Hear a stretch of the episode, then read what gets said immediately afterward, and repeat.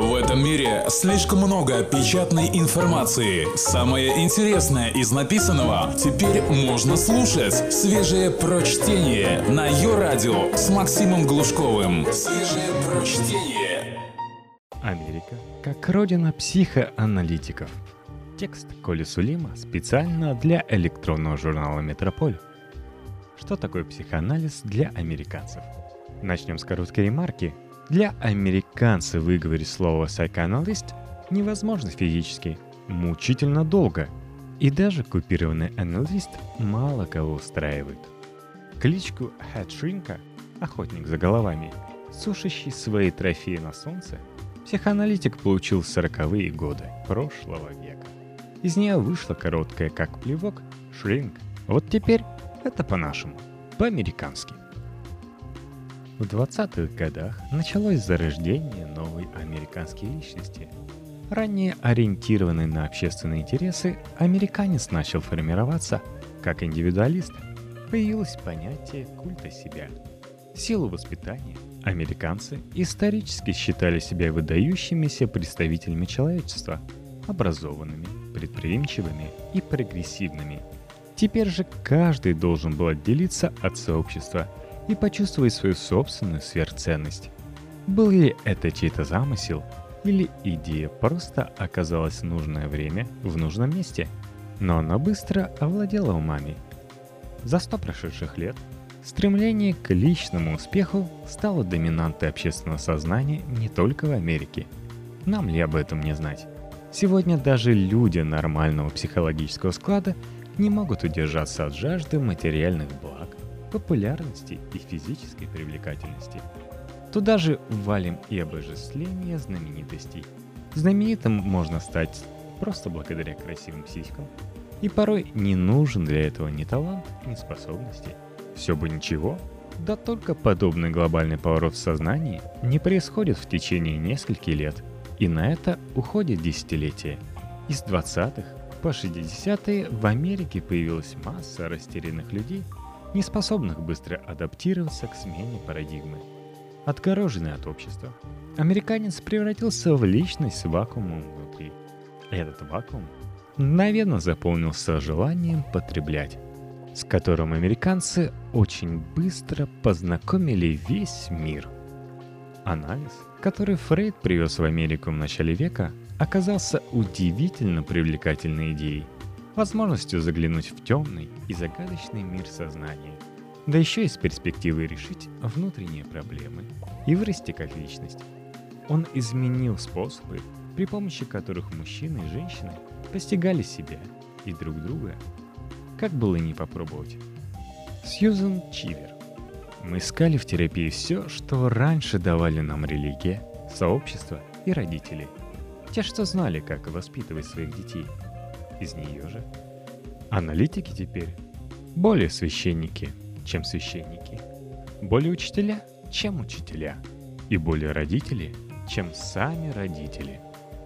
Начавшись как занятие для ясоголовых интеллектуалов и представителей элиты, к 50-м психоанализ вырос до массового феномена. Если до Второй мировой на саму терапию смотрели с подозрением – то в 50-е годы аналитиков стали буквально обожествлять.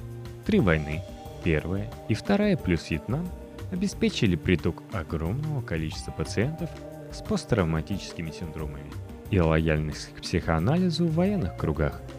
Я лично знаком с молодым человеком, обучающимся методам терапии участников военных действий при помощи психоанализа в комбинации с применением галлюциногенных и амфетаминных препаратов – у него, впрочем, изначально был свой шкурный интерес. Некоторые методы он счастливо опробовал на себе. Но тем не менее, подобную терапию никто не именует шарлатанством. Очкастый обладатель испанской бородки с блокнотом сегодня архетипичные фигуры в американской поп-культуре, давно и с большим успехом потеснившая ковбоев, к примеру. Только свежее прочтение на Йо-Радио. Успех психоанализа в Америке отчасти обусловлен девизом «We can do it», о котором вы все наслышаны. Привет, Барак Обама, президентские кампании 2008 и 2012. то есть веры в способность решить свои проблемы самостоятельно, при этом не отказываясь от помощи. Если бы только человек в целом был достаточно сознателен и усидчив для того, чтобы подойти к психотерапии с правильных позиций. Процесс излечения в принципе не может быть скорым и комфортным.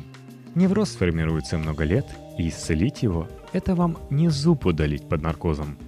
Средний человек, однако, своей зрелостью гораздо ближе к крестьянину из записок юного врача Булгакова. Тому, что проглотил весь курс таблеток одним махом, чтобы не тратить времени, принимая по одной ежедневно. Для таких людей, не желающих терпеливо познавать себя с помощью специалиста, нашлись аналитики, предлагавшие ускоренное исцеление, вроде химчистки. Вместо долгосрочного лечения, связанного с построением системы взаимоотношений между терапевтом и пациентом и излечением на поверхность неврозов, сидящих глубоко в подсознании – пациенты мигрировали в сторону ускоренного курса с применением психотропных препаратов. Его называли маг-терапией. Так родилась американская народность, известная нам сегодня под названием «Нация Прозака». Именно она ответственна за то, что США является бесспорным чемпионом мира по количеству прописываемых и потребляемых психотропных препаратов самого разнообразного действия – Такое устранение последствий вместо борьбы с причинами делает американцев менее уравновешенными и уверенными в себе людьми. Сегодня что они, что мы, пусть в меньшей степени, все более полагаемся на бесконечно продляемые курсы препаратов, а также тренинги и коучей. Простите мне этих языковых ублюдков. Мы ждем от них разрешения внутренних противоречий но не похоже, чтобы особенно преуспели в этом. Вместо вдумчивой работы происходит изменение отношения пациента к реальности с помощью веществ, оштукатуривание проблем. Расширяющийся ландшафт быстрой и дешевой терапии привел к печальным последствиям. Интерес американцев к себе самим превратился в навязчивую идею. С нашей любовью ко всему суперсовременному – двойственным отношением к сексу, ярко выраженным стремлением к индивидуализму и необходимостью быть счастливыми, неудивительно, что психоанализ нашел здесь идеальный климат, пишет Лоуренс Сэмюэль, исследователь истории психоанализа в Америке. Анализ стал великим американским времяпрепровождением, соперничающим с бейсболом. Некоторые из вас, дорогие слушатели, сами того не зная, косвенным образом являются пациентами американских психоаналитиков. Вам известно, что суперпопулярные в 70-е годы книги Бенджамина Спока по воспитанию детей основывались на теории уважаемого Зигмунда, а между тем на этих библиях было воспитано не одно поколение детей, включая советских. Как ваша либидо, кстати, не натирает. Уважение и признание – должны сходить прежде всего изнутри. Вот чему нас учил дедушка Фрейд. И главной целью психоанализа является открыть эти внутренние источники. Американцы, американцы. А что же мы, спросите вы?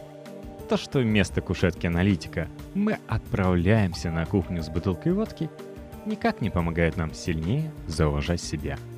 Так же, как и американцы, мы не просто хотим, но страстно желаем быть услышанными – нам нужно внимание, которого так не хватает.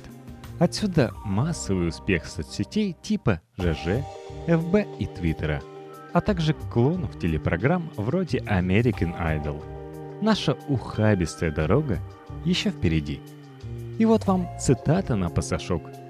Не будь Фрейда, Вуди Аллен был бы просто лузером, а Тони Сопрано – бандюганом. Джерри Адлер – журналист –